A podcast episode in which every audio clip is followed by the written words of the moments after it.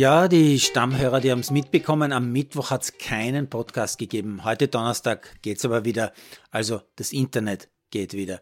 Gestern hat's Magenta nämlich geschafft, uns das Web quasi abzudrehen. Dabei sind wir erst vor wenigen Tagen von drei auf Magenta extra umgestiegen, weil drei bei unserem Land einfach keine vernünftige Bandbreite zustande bringt. Und Magenta schafft's nicht zwischen Zurückschicken eines TV-Sticks und Kündigung zu unterscheiden.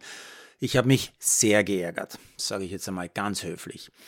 Naja, jetzt aber zum eigentlichen Inhalt meines Sporttagebuchs, also zum Sport, aber zunächst noch zum Mittwoch. Mein 87-jähriger Vater hat mir da nämlich erzählt, dass er in der 9 Uhr ZIP im ORF einen sogenannten Aufsager von der Snowboard-WM aus Georgien gesehen hat, also einen Live-Einstieg. Dabei haben ihn zwei Dinge so richtig aufgeregt und ich kann es wirklich nachvollziehen. Er, der rund 45 Jahre in der ORF Sportredaktion auf journalistisches Handwerk, auf journalistische Qualität geachtet hat, vermisst diese mittlerweile dort völlig.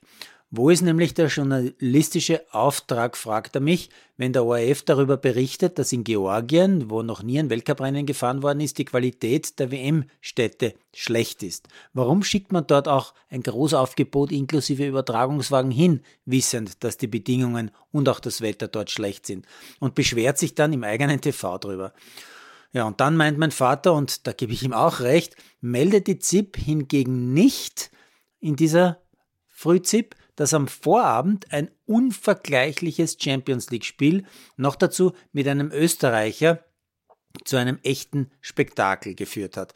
Die haben also tatsächlich nicht gemeldet, dass Liverpool gegen Real Madrid nach einer Viertelstunde schon 2-0 geführt hat und dann in einem Angriffsspektakel, das seinesgleichen in der Champions League wirklich sucht, noch 2 zu 5 verloren hat. Und gemeldet wurde natürlich auch nicht, dass Alaba nach nicht einmal einer halben Stunde mit Verletzung vom Feld musste. Naja, dafür weiß mein Vater seit 9 Uhr, dass in Georgien schlechtes stürmisches Wetter ist. Und auch beim letzten Bewerb der WM der Snowboarder in Georgien, wo Bromecker Schöffmann beim Team Parallelbewerb Medaille Nummer 6 für den ÖSV geholt haben, hat mich mein Vater quasi aufgeklärt. Und zwar über den sportlichen Wert. Es waren nämlich nur elf Zweierteams am Start. Dazu noch drei aus Österreich, je zwei aus Italien, Deutschland und der Schweiz. Also eigentlich quasi überhaupt nur sechs Länder am Start. No more words needed. Dafür hat heute endlich meine ehemalige Familie, also die nordische Familie, mit der WM in Planitzer begonnen. Zuerst Langlaufsprint im klassischen Stil und richtig auffallend war da vor allem für mich, dass es aufgrund dieses enormen Tempos und der Dynamik jede Menge Stürze gibt und auch unglaublich viele spannende Positionswechsel.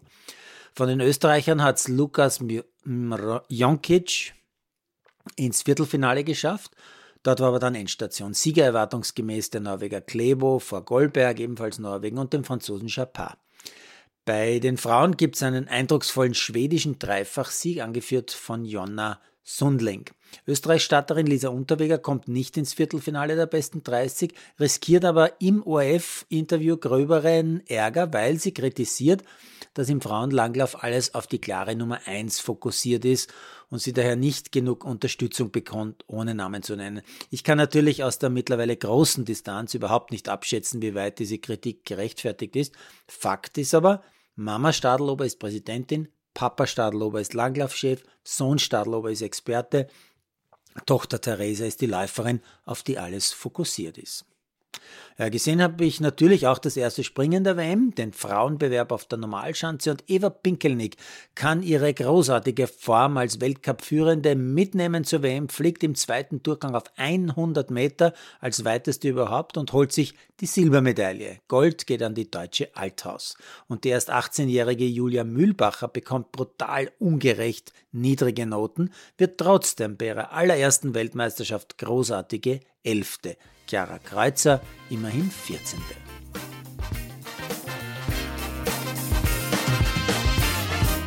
Produziert von Malderino